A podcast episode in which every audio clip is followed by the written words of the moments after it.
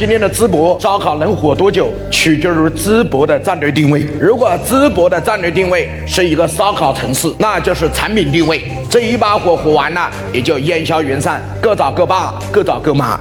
但如果今天的淄博把它定位成是一个流量城市，为山东省赋能，那淄博的战略地位那就牛掰了。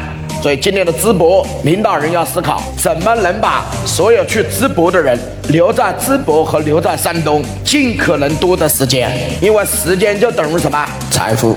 淄博是没有旅游资源的，这个我好好看了一下，淄博是没有超级的旅游资源，所以淄博想要它本身有一个大的变现是非常难的。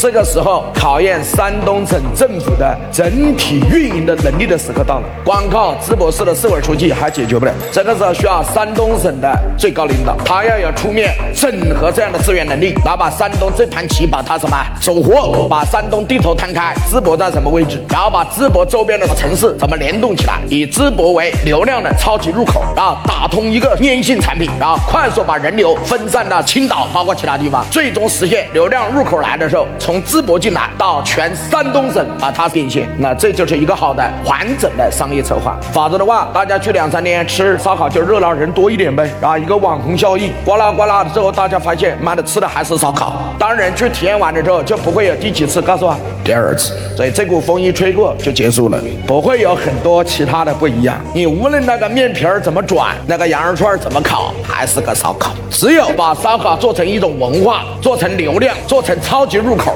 让大家去淄博体验的不仅仅是烧烤，还有烟台的红酒，还有青岛的海鲜和啤酒，还有山东省的方方面面。这才是实现大美山东，好客山东。哎，各位同学，你这一年，假设王老师开课，你就在我身边就好了。我在哪儿，你在哪儿。你这一年，你的公司也会发生翻天覆地的改变。